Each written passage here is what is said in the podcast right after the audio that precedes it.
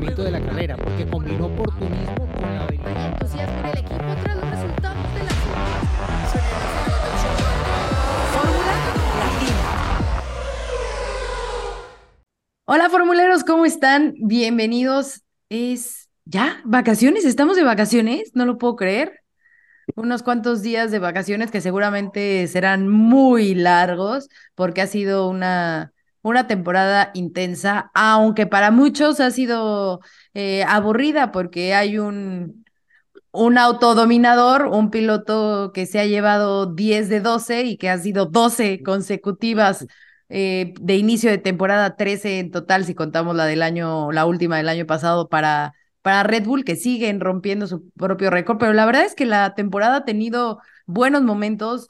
Eh, historias interesantes más allá de lo que está haciendo eh, Red Bull y, Max Verstappen, que obviamente eso es, eh, es parte de la historia y es impresionante lo que están logrando, pero tiene mucho y como lo tuvo este fin de semana en Spa con un clima eh, diverso, con una carrera sprint, con algunas sorpresas. Así que bueno, pues aquí estamos una vez más reunidos los formuleros para analizar lo que fue esta, esta carrera en, o carreras en Spa Francorchamps, que me gustaría empezar, porque fíjense que en uno de nuestros formuleros nos los mandó eh, en redes, en cuando les mandamos las preguntas, y se me hizo un muy buen comentario que nos dijo, ¿por qué no?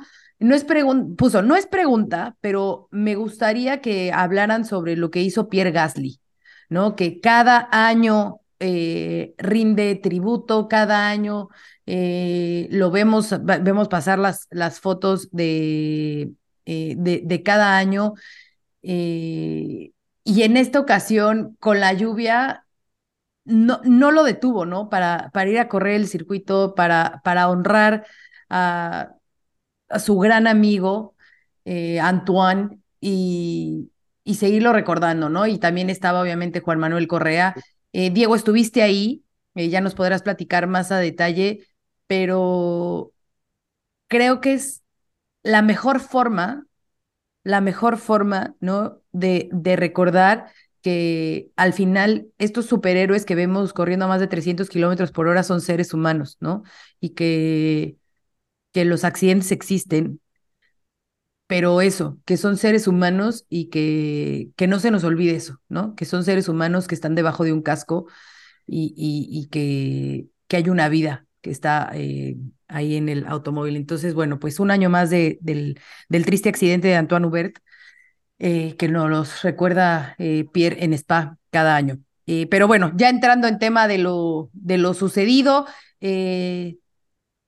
eh, chicos, un fin de semana, como decía, de todo un poco, ¿no? Diego, a ver, tú que estuviste ahí, si nos gustas repasar eso que sucedió con, con Pierre y Tú, entradita, entradita, porque hay mucho de qué hablar, ¿eh? También esa polémica del auto de Checo y que no, también vamos a entrar en ese tema. Por supuesto que aquí no se nos va a escapar nada. Tenemos, eh, Diego estuvo platicando con Checo, pero no me voy a adelantar, no me voy a adelantar. A ver. ¡Qué ansiedad! Eh, ya, que, que, estuvo muy bueno. A ver, venga, Diego, ¿cómo estás?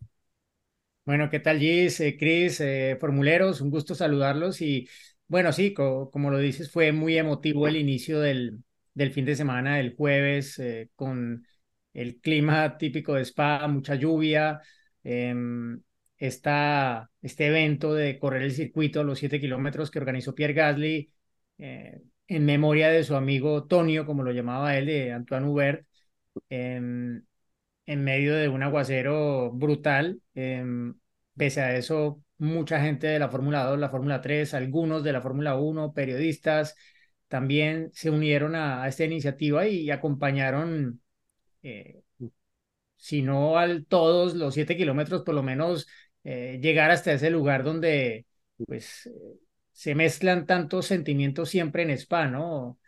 La emblemática curva, para muchos el mejor lugar de la temporada en un circuito, pero que esconde ese peligro latente que desafortunadamente en los últimos años ha, ha cobrado dos vidas de pilotos que soñaban con llegar a la Fórmula 1, ¿no? El más reciente recordatorio del peligro de, de esa zona del circuito, eh, Dilano Vantov, a quien también recordó Pierre Gasly, por supuesto. estaba allí eh, su familia. también, pues creo que otros pilotos se quisieron involucrar sin, sin querer figurar demasiado. Lando Norris, por ejemplo, entiendo que le regaló un casco suyo a la, a la familia de Dilano Vantov, que estaba ahí, ahí presente también.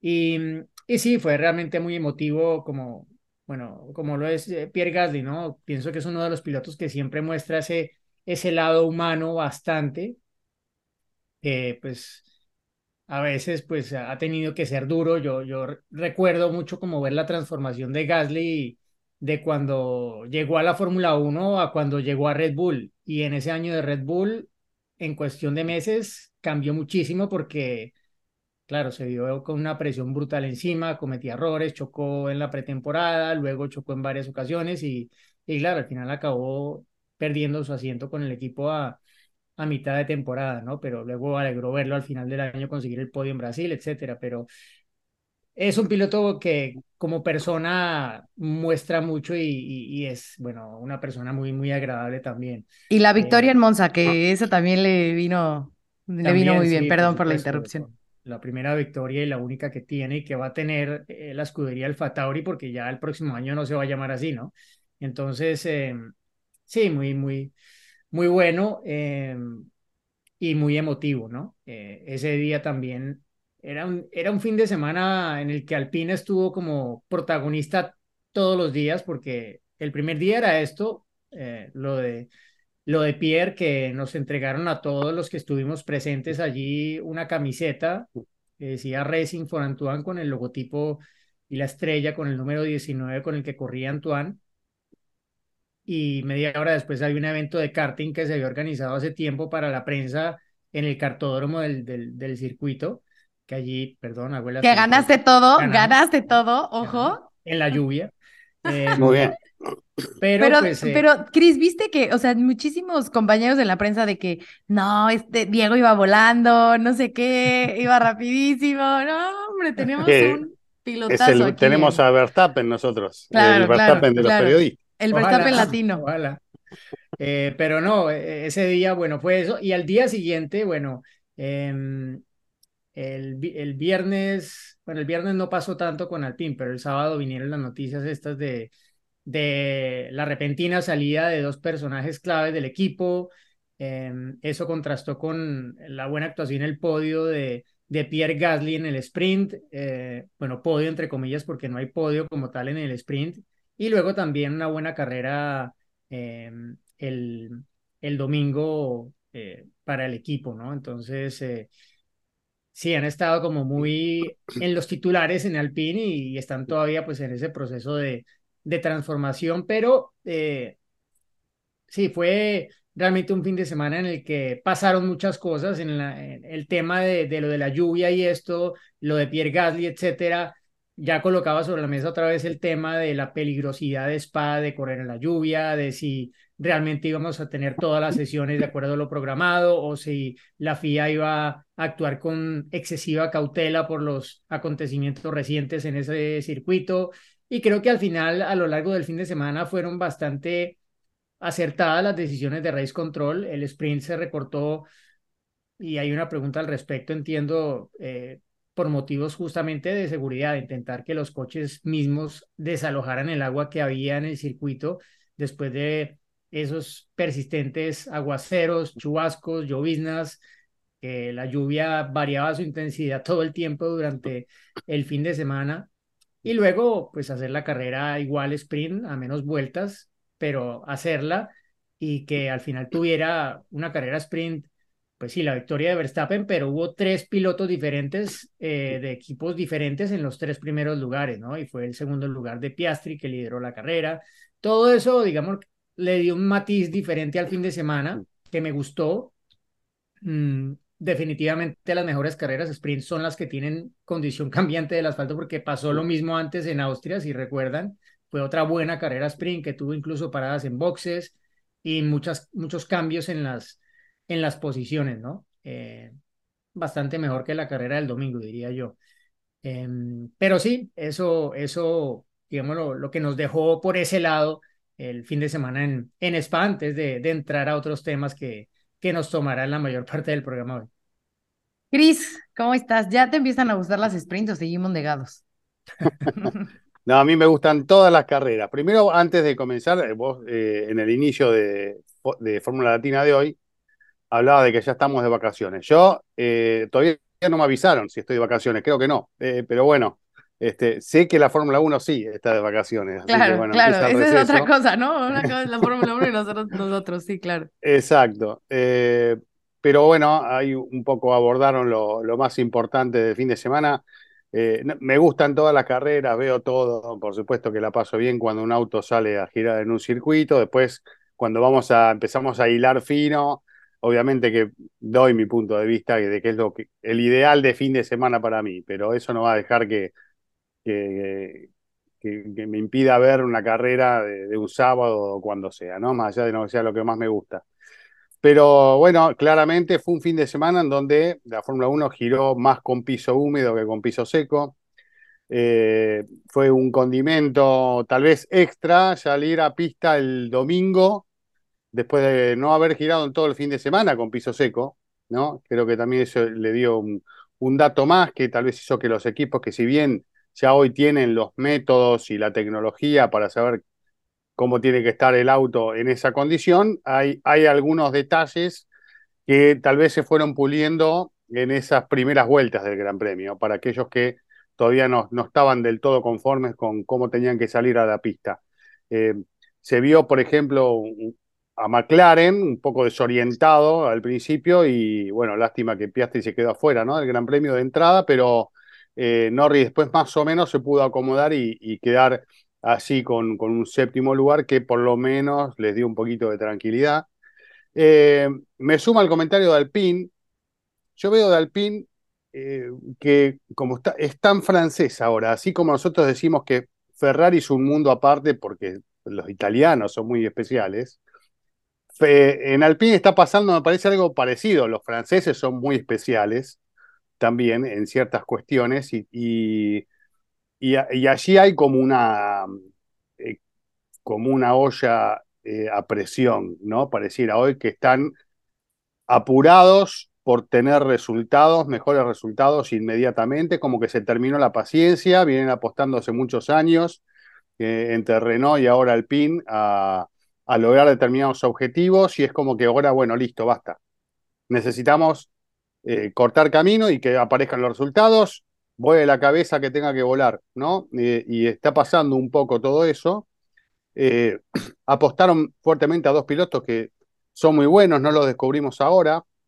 De hecho, les digo una cosa, en lo personal, las dos mejores maniobras del Gran Premio del domingo fueron precisamente de Gasly y Ocon, para mí, ¿no? Eh, fueron dos maniobras muy lindas que, que, son las que destaco un poco de lo que pasó a lo largo del Gran Premio. Hubo un par más por allí que también estuvieron interesantes, pero son las dos que, destaco. Así que marcan que los pilotos están manejando muy bien, que están pudiendo aprovechar bien el auto, que a poco van arrimando, pero que falta un pasito más.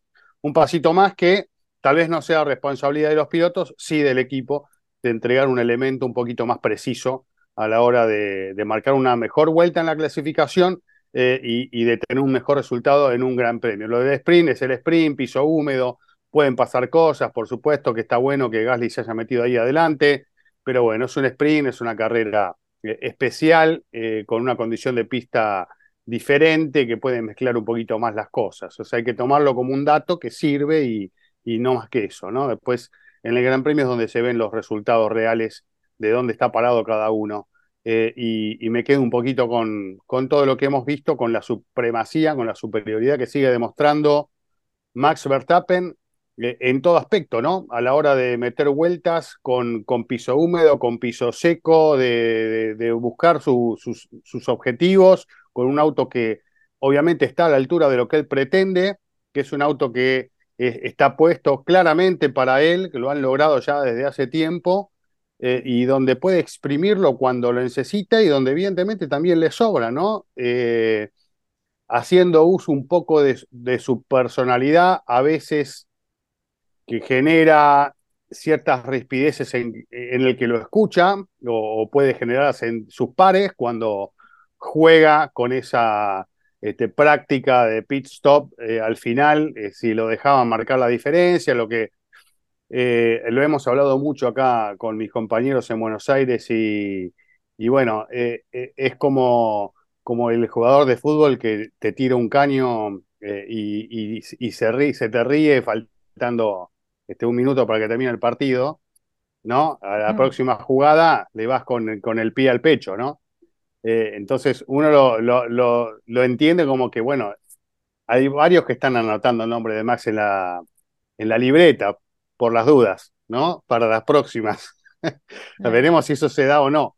Pero me parece que, obviamente, que forma parte del juego con el equipo, de, de la personalidad de él. A veces cae un poco fuerte eh, ese tipo de comentarios, pero bueno, forma parte de quién es. ¿no? Y, de que demuestra también en sus declaraciones que, que tiene más, ¿no?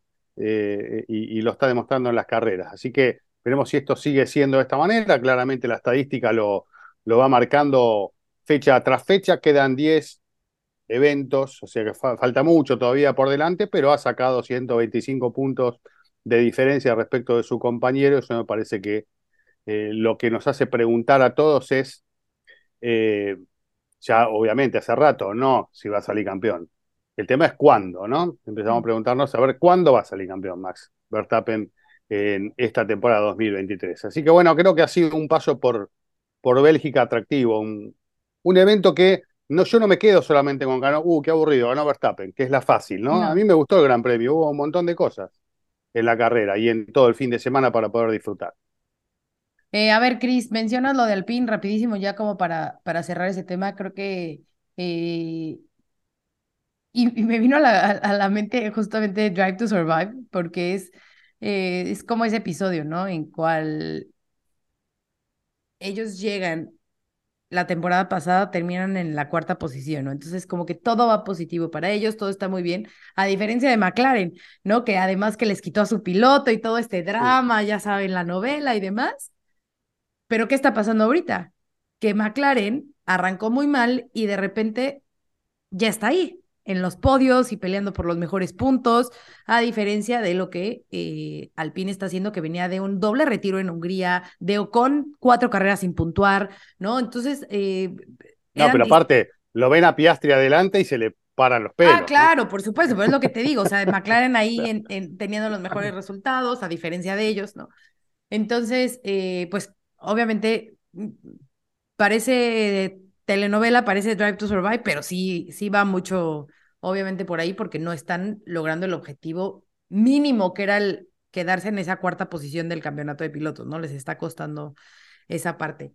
Y eh, respecto a los mensajes de, eh, de Radio Max, sí me gustaría aclarar, obviamente, y, Max lo ha dicho, ¿no? Pero a veces como que decimos, bueno, es que Max lo dice porque eh, y hasta Christian Horner lo dijo, son como un viejo matrimonio.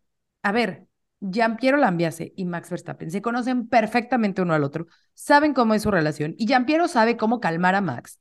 Y por eso Jean-Pierre está ahí, o sea, por eso es su ingeniero, porque él sabe que, o sea, el ingeniero está ahí para darle toda la información al piloto para que el piloto pueda ejecutar de la, de la mejor manera su, su carrera y bajo las condiciones que estén un piloto como Max, que ya sabemos cómo es eh, perfeccionista, muy, por no decir como atrabancado, que va por todas, eh, competitivo, ¿no?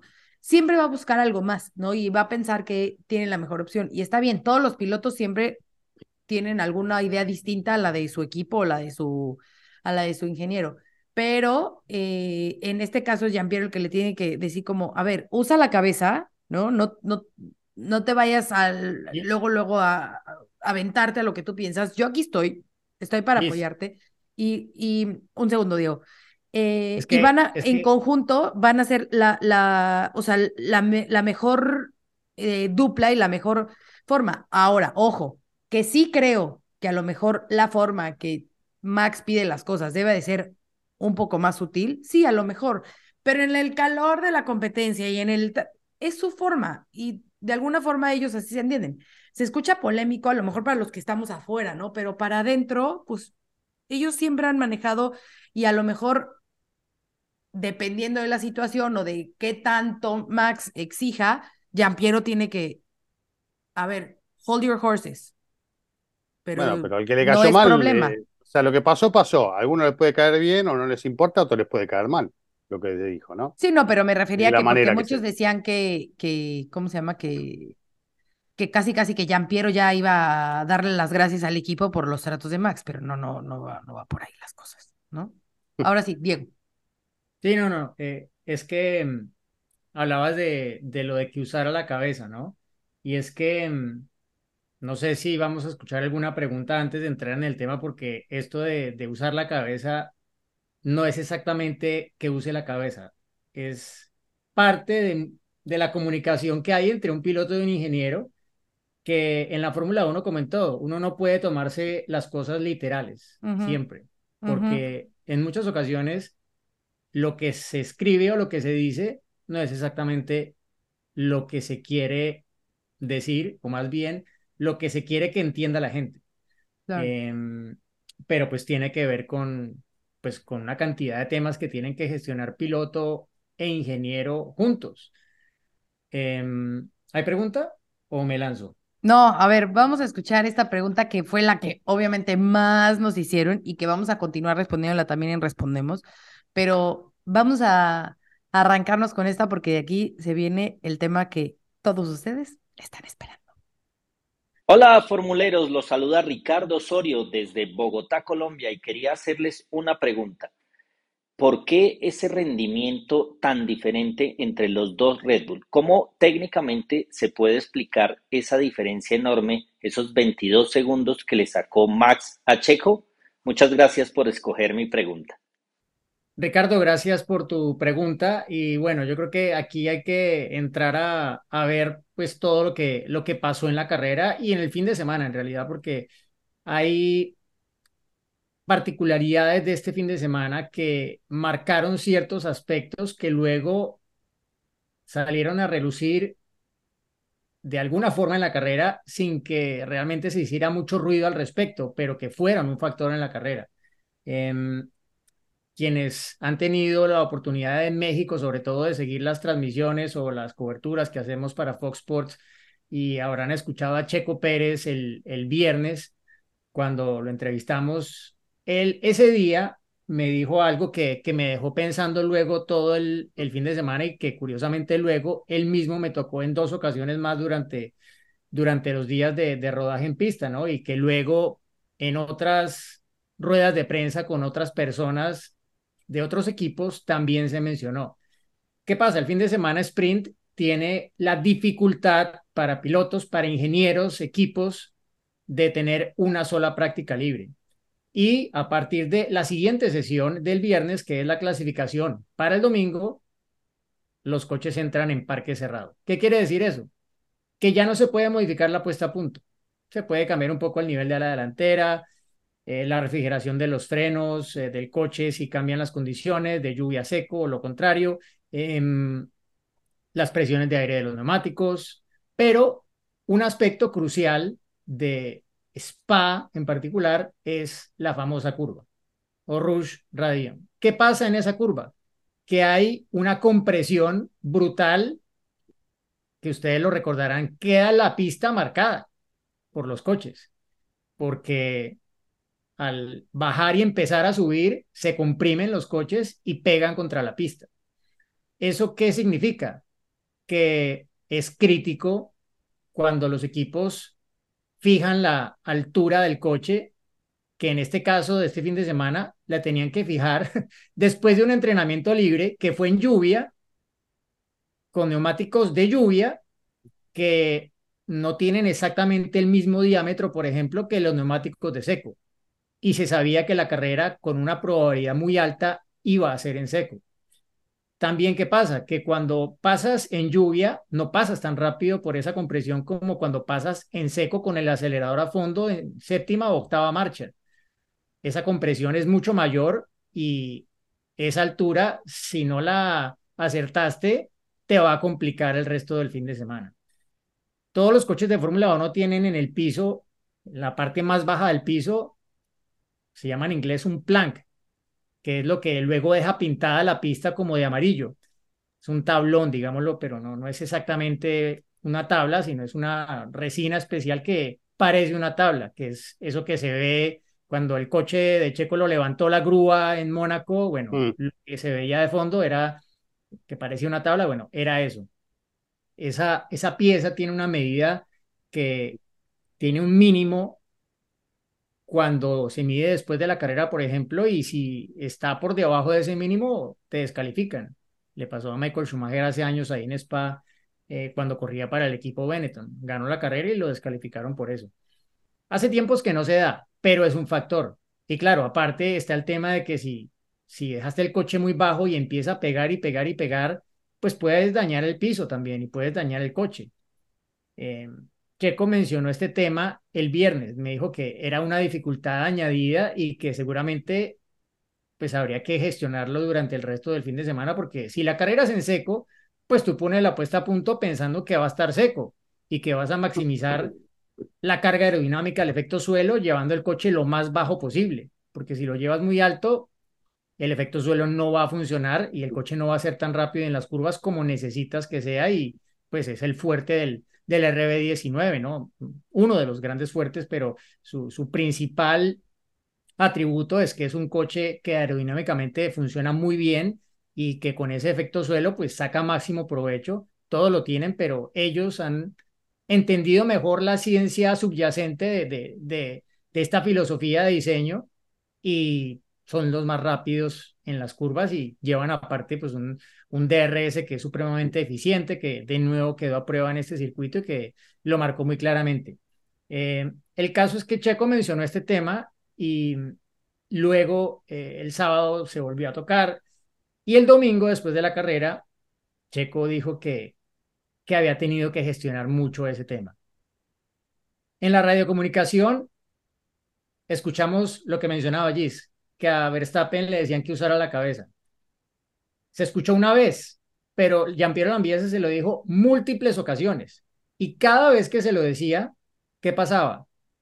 Él pasaba más despacio por esa zona del circuito, Mm. por Horus Radio, soltaba más el acelerador. Y de hecho, si uno va a mirar las velocidades, que hay una trampa de velocidad en Spa que no es en el punto de más alta velocidad del circuito, sino justo en donde acaba la cima del, del radillón después de Horus, Allí se mide la velocidad y en muchas vueltas bajaba bastante la, la, velocidad allí Verstappen. De hecho, en promedio fue más rápido por allí Checo en el promedio de la carrera que, que Max. ¿Qué le decía Hughes a, a Checo? Lo del management, que la gente, mucha gente armó un escándalo en las redes sociales, que cómo le decían a Checo que gestionara, que gestionara los neumáticos, que Checo sabe cómo hacerlo, que para qué le tienen que decir toda la carrera, que para qué le tienen que decir cuando lo viene alcanzando Max porque no era los neumáticos, era eso. Y todo el tiempo se lo decía. Y a veces quedó muy claro cuando le decía management, le decía curvas 2, 3 y 4, que son esas tres curvas, por Rush y Radillón. Eh, no es otra cosa. Y Checo luego lo dijo muy claro en la entrevista con Fox Sports, en curva rápida, y que no querían dañar el coche. ¿Por qué? Porque sí, porque apostaron con todo a que la carrera iba a ser en seco y tal vez llevaron el coche un poco más bajo de, de lo ideal y no querían correr el riesgo luego de que, uno, se gastara excesivamente el plan o dos, tuvieran ese, esa descalificación que, que podría llegar si no cumplen con el mínimo grosor de, de esta pieza. Entonces, claro, no, ellos no, no fueron todo el tiempo a fondo en esa zona del circuito porque no, no se podía. Eh, a, a Verstappen Lambiase a veces tenía que recordarle, esto lo digo después de haberme visto la cámara a bordo de ambos de toda la carrera, eh, que no la puedo ver en vivo y la tengo que ver después, que aparte quien no está en una zona geográfica donde funcione One TV, muy difícil lo tiene ahora porque cada vez están apretando más las clavijas de, de los territorios donde no se puede ver. Y yo vivo en un territorio donde no se puede ver One TV. Al final lo logré gracias a, algún hacker. Pero eh, el caso es que esto fue un factor para Red Bull durante toda la carrera. Lo fue Max para Checo, más para eh, Checo que para Max. A ver, le insistió mucho más Hughes a, a, Checo de este tema que lo que le insistió Jean Piero Lambiase a Max. pero también se lo dijo muchas veces. Y cuando él no soltaba, le decía, necesito que uses más tu cabeza. Y a la siguiente vuelta o el siguiente, o sea, se lo decía justo cuando estaba acabando la vuelta o iniciando la vuelta, es decir, aproximándose a esa zona del circuito. Y por lo general, Max obedecía. Eh, claro, no se lo podía decir cuando estaba por atacar a Hamilton o a Leclerc o al propio Checo. Y en algún momento, cuando, que esto sí se oyó, fue una de las radios que se, que se escucharon, que cuando le dijo, usa la cabeza y Max respondió, pero los dos la estamos usando porque, claro, él quería saber que Checo también estuviera haciendo eso. Y al mismo tiempo, Husbert le estaba diciendo a Checo, management, concéntrate en el management, no dejes de hacer el management, necesito un poco más de management. Alguien sacó un video creo que se llama Sangre Chequista, una cuenta de Argentina que sigue a Checo Pérez, que le, le dijo a, Checo 25 veces este tema. Se lo mencionó 25 veces. Bueno, pues no eran los neumáticos, era esto.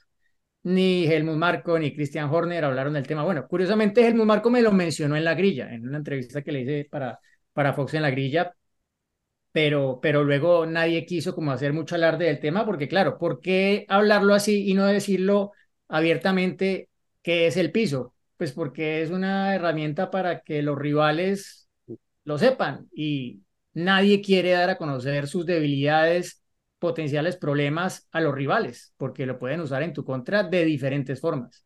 Entonces, ¿cómo afectó esto? Bueno, pues que Red Bull no pudo correr a fondo en esa zona del circuito durante gran parte de la carrera. E incluso Max al final pasaba bastante despacio por esa zona del circuito. Tengo las velocidades y en promedio era bastante más lento que Checo en la parte final de la carrera, pero hay una cosa que le dijo Husbert muy temprano en la carrera Checo, cuando, claro, él sentía que le estaba pidiendo excesiva gestión de este tema y estaba peleando la carrera, ¿no? Él sentía que estaba pues con la posibilidad de, de, ganarle a Max o darle la batalla.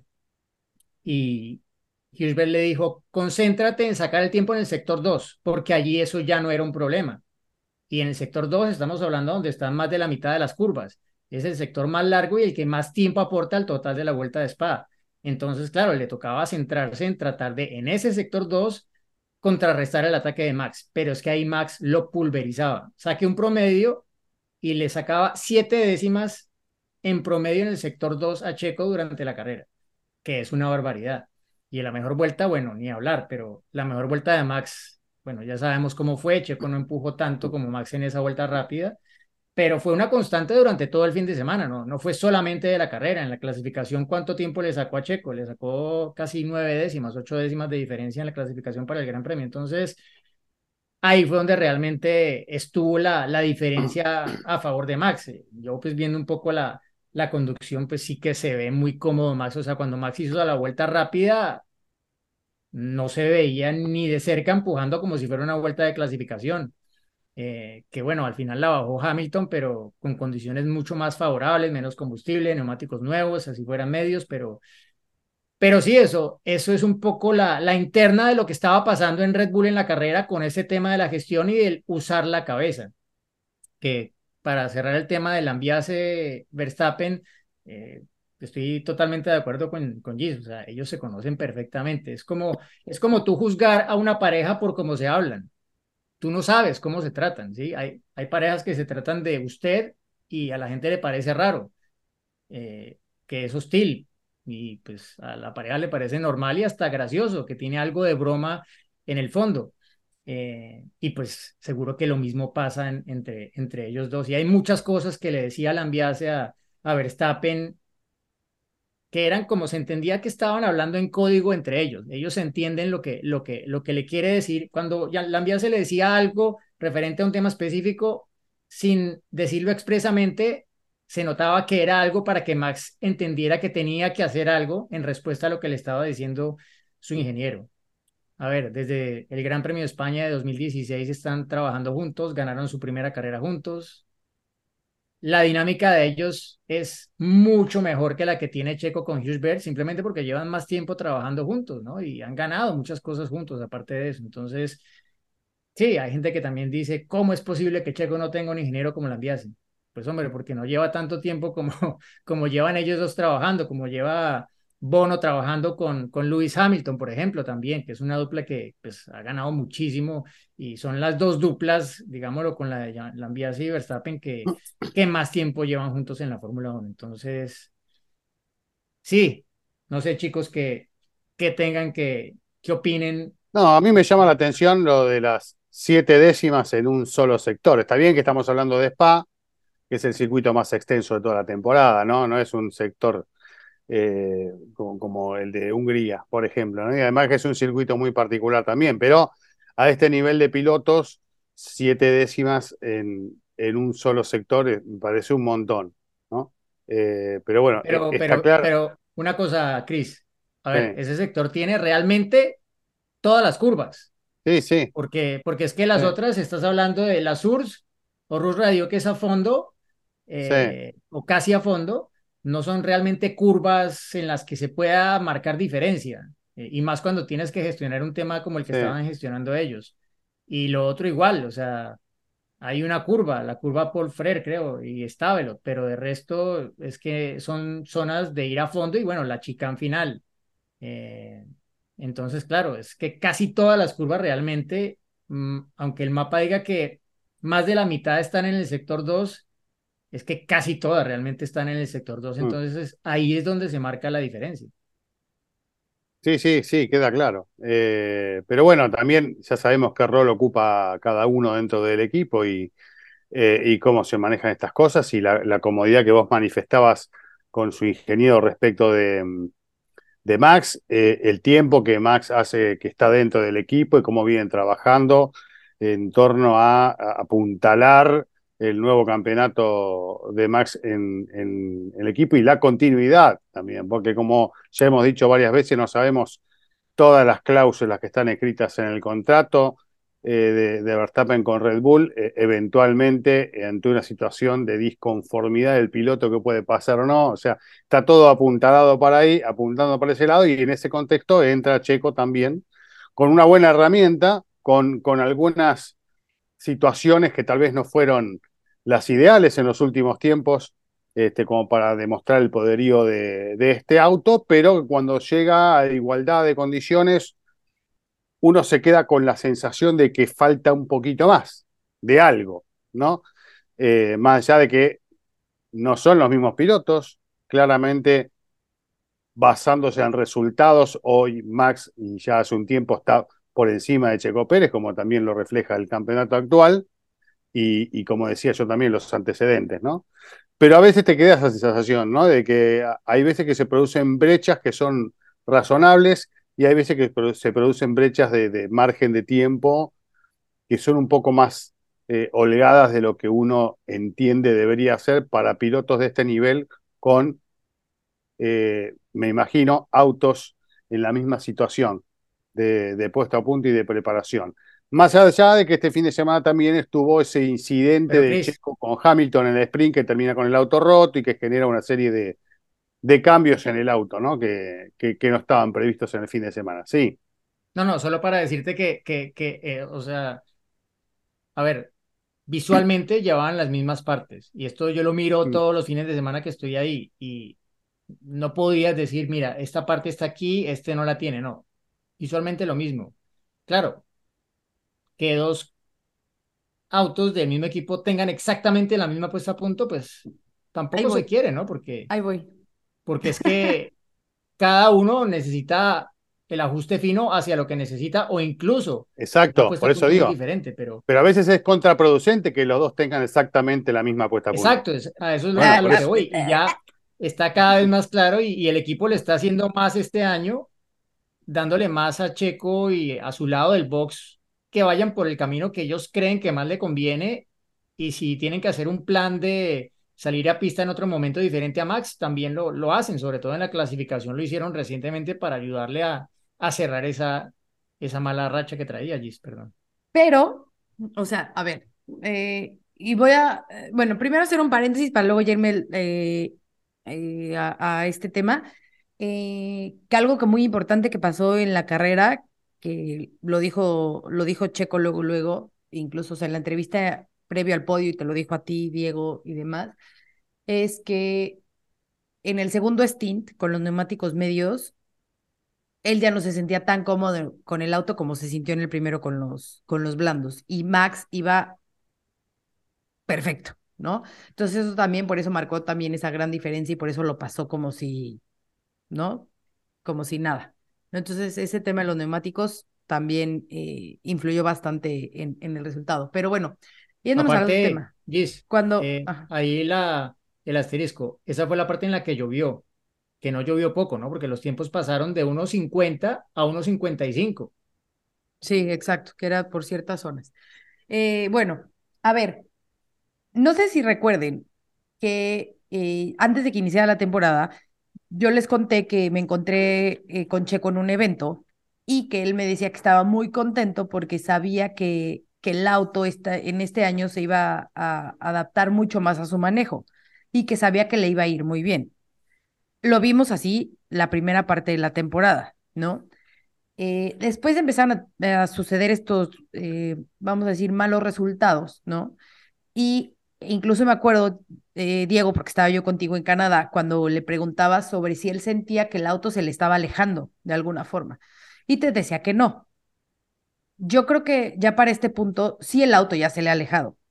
Y es un poco lo que menciona Chris. O sea, podemos Pero, ver el desarrollo de la misma forma, pero sí Red Bull lo que ha hecho en pasadas anteriores y que seguramente lo está haciendo también ahorita, es que desarrollan el auto más hacia el estilo de manejo que tiene Max, que sabemos que es un estilo de manejo muy distinto también al de los demás pilotos. Con esto, ¿qué quiero decir? No es que le digan a Checo, no, tú no cuentas y no importa lo que tú opines, no, al contrario, como le está diciendo Diego, le están dando también la oportunidad y, y, y está intentando probar ese tipo de cosas donde él también se sienta a gusto. Pero sí es una realidad que a grosso modo el desarrollo del auto sí se va más hacia lo que a Max le acomode y no a lo que Checo. Sí, aunque él, él en realidad Checo, o sea, no lo marcó tanto, pero él ya otras veces sí ha dicho lo que eh, en esa entrevista que, que mencionas de Canadá me- eh, nos dijo, que en España fue la primera vez que sintió como que, bueno, eso ya él lo volvió a decir Y después. que de o ahí sea, no ha dejado de ir a la fábrica para estar en la fábrica metidísimo, tratando de encontrar cómo poderse conectar con el auto como lo hace Max. Porque lo hemos dicho aquí, parece una extensión de Max ese RB19 y es lo que Checo obviamente está buscando.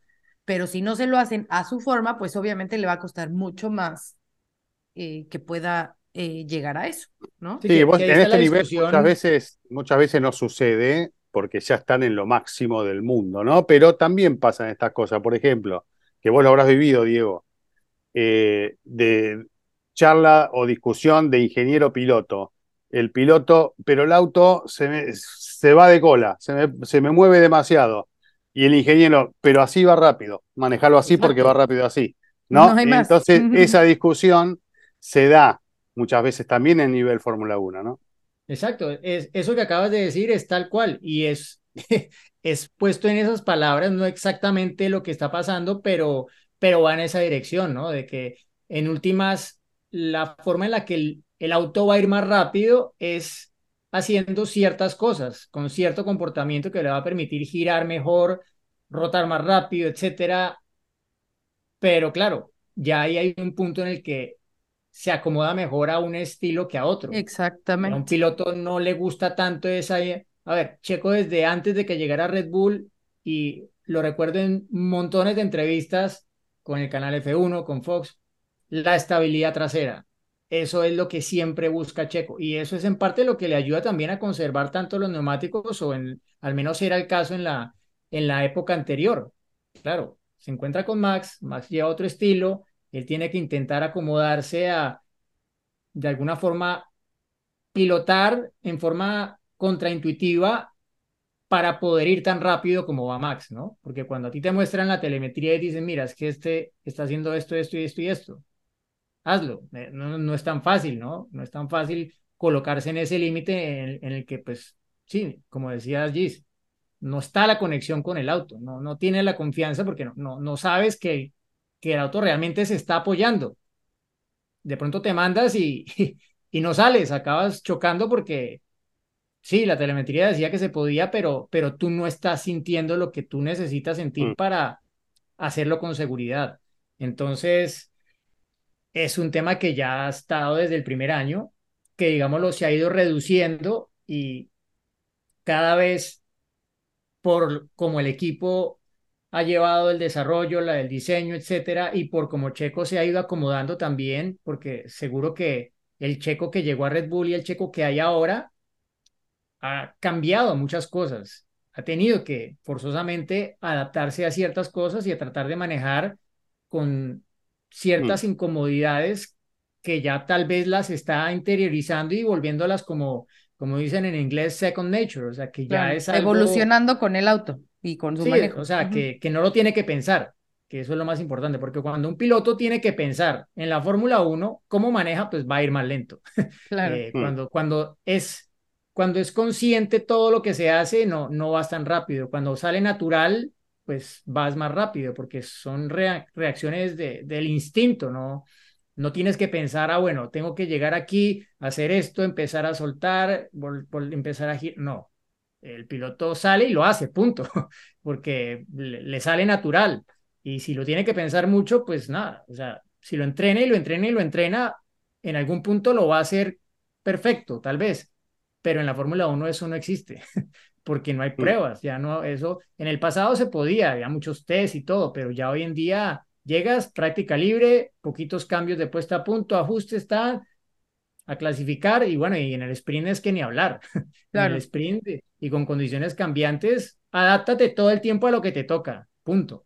Si tienes una vuelta, agradece que tienes una vuelta, ¿no? O sea, Exacto, Sí, sí, exacto. a manejar. Está bien. Es que lo que así. hacen los pilotos de Fórmula 1 hoy en día en esos, en esos fines de semana sprint, y bueno, y los ingenieros también. ¿no? Digamos que los ingenieros tienen una cantidad de herramientas para, eh, digámoslo, extrapolar lo que pasa en este circuito con los datos del año pasado y con los datos de los otros circuitos a los que han ido para acabar teniendo la puesta a punto que creen que les va a funcionar y en muchos casos funciona como ellos esperan, no en todos. Eh, bueno, caso de McLaren. McLaren este fin de semana le apostó a, a que volaban en el segundo sector pero el ala trasera era un paracaídas cuando arrancó la carrera Norris y lo pasaban como si estuviera estacionado. ya. Claro, se mojó la pista y ahí empezó a funcionar la, la filosofía de, de puesta a punto que ellos llevaban y Lando Norris era más rápido que todos por segundos, pero eso fueron seis, siete vueltas de la carrera, no, no el resto. Claro. Entonces, Claro. eh, sí, o sea, es, es- estar en la Fórmula 1 para un piloto significa en un fin de semana como estos estar improvisando permanentemente, adaptándote vuelta a vuelta a lo que está pasando, Mm. sobre todo cuando cambia la condición del asfalto tanto como lo vimos viernes y sábado. Bueno, como les decía, Respondemos sus preguntas vamos a seguir también hablando de este tema. Me gustaría dar eh, menciones honoríficas. Yuki Tsunoda, gran fin de semana con un auto que sabemos que, o sea, es de los peores, si no es que el peor de la parrilla. Volvió a sumar, tercera ocasión que suma de esta temporada. Y ojo Richardo, ¿eh? Porque yo lo marcaba acá. Ojo, Ojo. porque Richardo lo primero que tiene que hacer es ganarle a su Claro, Sí. pero Si a esta ver, sigue siendo la tendencia, llevaban, llevaban Gracias por todo, Daniel, ¿eh? Para- Claro, anda, a ver, que la pases bien. llevaban, hicieron estrategias totalmente distintas y demás, pero, pero Yuki estuvo ahí, o sea, incluso estuvo octavo bastante tiempo de la, de la carrera y creo que con esto es como un claro mensaje como para el equipo para decir, ah, me trajeron a Daniel también como para presión y para comparar, tomen, aquí está su puntito, ¿no? Que ya son tres puntos que sabemos lo que puede valer esos, esos tres puntos. Entonces, bueno, em, él también, ya mencionábamos a, a, a Ocon y... eh, Leclerc y. Alonso. Espérame, porque Sí. quiero mencionar a Williams, sobre todo a Alex Albon, que lo intentaron todo, caray, lo intentaron todos, hicieron tres paradas y al final eh, pues no lograron puntuar, pero qué rápido se veía el Williams en las rectas. eh, Están preparando para bien, Monza. Muy Eh, bien, atentos. muy, muy bien, ojo. Sí, sí, sí, sí. Bueno, Leclerc que, ah, bueno, arrancó desde la pole y, y, y logra ese, ese podio. Eh, Fernando, ¿sabes qué lo escuché, Diego? Lo escuché en la transmisión que ya no sé si vamos a volver al discurso de todo está muy bien, todo está muy bien y aunque vaya último, ¿no? Ya sabes, cuando en McLaren que decía, no, hice una carrera espectacular y terminaba La mejor carrera de mi decimoséptimo, vida. la mejor La carrera mejor de mi clasificación vida. de mi vida. Exacto, y terminaba así decimoctavo. Eh, no sé si ya empezó a entrar en ese discurso porque lo escuché como muy positivo y tampoco es que fue un buen fin de semana, ¿no? Para empezar en el sprint, el día de su cumpleaños se queda afuera y en la carrera tampoco es que tenían mucho, mucho que hacer. O sea, sí se está quedando el Aston Martin, ¿no? Se está quedando, se está Sí. quedando. Pero, pero, o sea, es que el, el viernes y el sábado fueron tan malos para él Ya. que es que el domingo fue como un alivio y realmente pues acabaron más adelante de lo que por rendimiento puro deberían haber conseguido, ¿no? Eh, gracias a lo que le pasó a Sainz, gracias a lo que le pasó a Piastri, tal vez a la estrategia de Mercedes, o sea, lo porque Alonso fue uno que fue muy hábil en, con, cómo reaccionó a cuando se empezó a detener el coche de, de Piastri eh, yendo hacia Orush. Eh, él ahí se ganó varias posiciones y luego con la estrategia lo acompañaron y pudo mantenerse por delante de otros autos que tal vez pues bajo condiciones normales no sé si habría podido ganarles, ¿no? Entonces, claro, fue como un alivio y sobre todo que él dijo también que entendieron algunas cosas este fin de semana que, que no, no solamente de, de esta carrera, sino de carreras anteriores. Me, dijo en la entrevista que habían entendido que, que habían cometido algunos errores tal vez en la puesta a punto en Hungría y en algunas otras carreras de las que han marcado como este bajón de rendimiento de, de Aston Martin y es obvio también que, pues que los otros han dado un paso más adelante que, que ellos, ¿no? Que han desarrollado mejor el coche, notablemente McLaren, Mercedes también en alguna medida, Ferrari, que pues el tema es que Ferrari un fin de semana, wow, parece que sí, y al siguiente, bueno, no, era una falsa ilusión, eh, pero, pero sí, eh, realmente lo mejor para, para ellos fue lo que pasó el, el domingo, porque, a ver, el primer día, la estrategia de clasificación de, de Aston Martin por el choque de, de Lance Stroll los dejó a los dos fuera de la Q3, si no me equivoco. Y luego el, el sábado eh, tuvo el choque Alonso en la, en la carrera, ¿no? En la carrera sprint, eh, Mm. que ocasionó el safety car. Y, y es muy inusual ver a Alonso cometer un error así, aunque ya había chocado alguna vez en una carrera en Spa con Ferrari, me acuerdo porque estaba allí. Pero sí, no, no es lo que ven normalmente de, de Alonso y pues muestra que, que realmente en Aston Martin no la están pasando muy bien en este momento, pero aparentemente hay optimismo de cara a las mejoras que van a traer después del parón, empezando con, con la carrera de, de casa de Max Verstappen. Bueno, la segunda carrera de casa, porque esta también lo es un poco. Sí, claro, sí. Eh, pero bueno, vienen dos circuitos muy diferentes, ¿no? Como Sandboard y, y Monza, un extremo y otro. Eh, así que ahí vamos seguramente después de los dos que vienen, después de este descanso, después de, las vacaciones de Gis, eh, vamos a poder ver un poquito cómo está armado cada uno de cara a la última parte del año, ¿no? Eh, un poco por ahí, jugando con, con el entusiasmo, con las cosas que a uno les gusta ver de, de- de los detalles, de los movimientos de cada uno de los equipos. Y además, bueno, eh, atentos porque hoy lo hablaba por acá también. eh, no sé si ya empezó o no la silly season, ¿no? Pero ahora Claro. empieza No, pues, un momento divertido. de. Ya empezó, Ya. claro, sí, ya empezó, de verdad. Pero ahora empieza un periodo divertido también en ese aspecto, ¿no? Porque en septiembre Uy. tiene que estar todo ya firmadito, ¿no? Uy. Oye, Siempre una, una Monza es como... Una cosa que no sé si lo escucharon, eh, el podcast eh, oficial de la Fórmula 1 F1 Nation entrevistó Tom Clarkson a, a Helmut Marko mm, después de la carrera el domingo mm, y dijo algo que me dejó pensando. A ver, ya sabemos cómo es Helmut, ya sabemos las cosas que dice, etcétera. Pero dijo, y ahora vamos por el récord. ¿A qué récord se refiere? ¿Al de Vettel? Pues yo creo. Dijo vamos. No Max va por el récord, dijo vamos por el récord. Sí, bueno, O pero ellos de- piensan en el equipo. Primero, primero el equipo, después el piloto. No ¿Vos sé. decís? O- No sé, yo, bueno, también es que yo estaba pensando más en, en otras declaraciones que también hizo durante el fin de semana. Eh, Ah, ya sí. o sea, como diciendo de que, que Checo Que ya Checo despertó de su sueño. despertó de su sueño y Mm. que ya se ubicó que su lugar es ser segundo, ¿no? Entonces, eh, como lo mencioné en, en, en el show de la Fórmula 1, pues saque sus propias conclusiones, ¿no? Y no es que sea un complot, sino que para Red Bull, pues ese es lo ideal, tener a Max 1 y Checo 2 y que así sigan eh,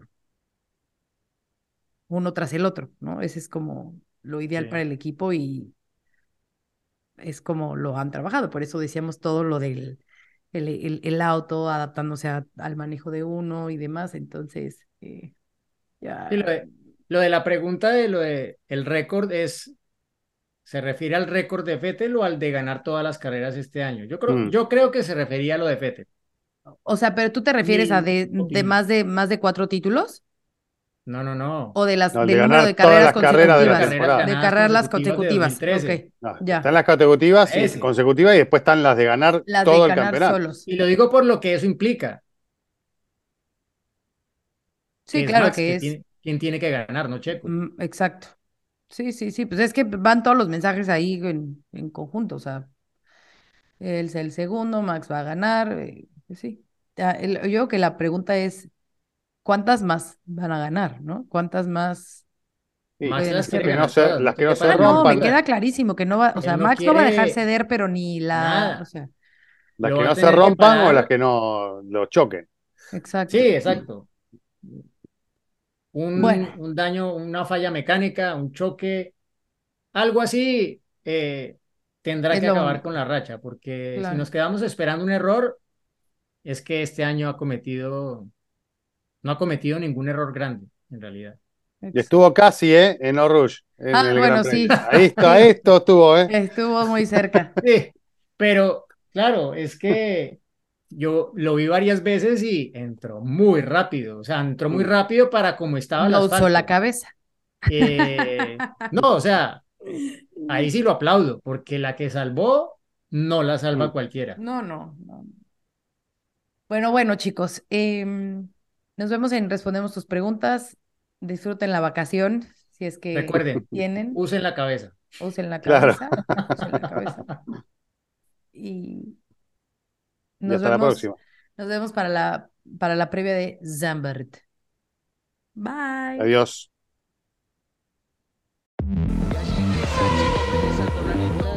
de la carrera, porque combinó oportunismo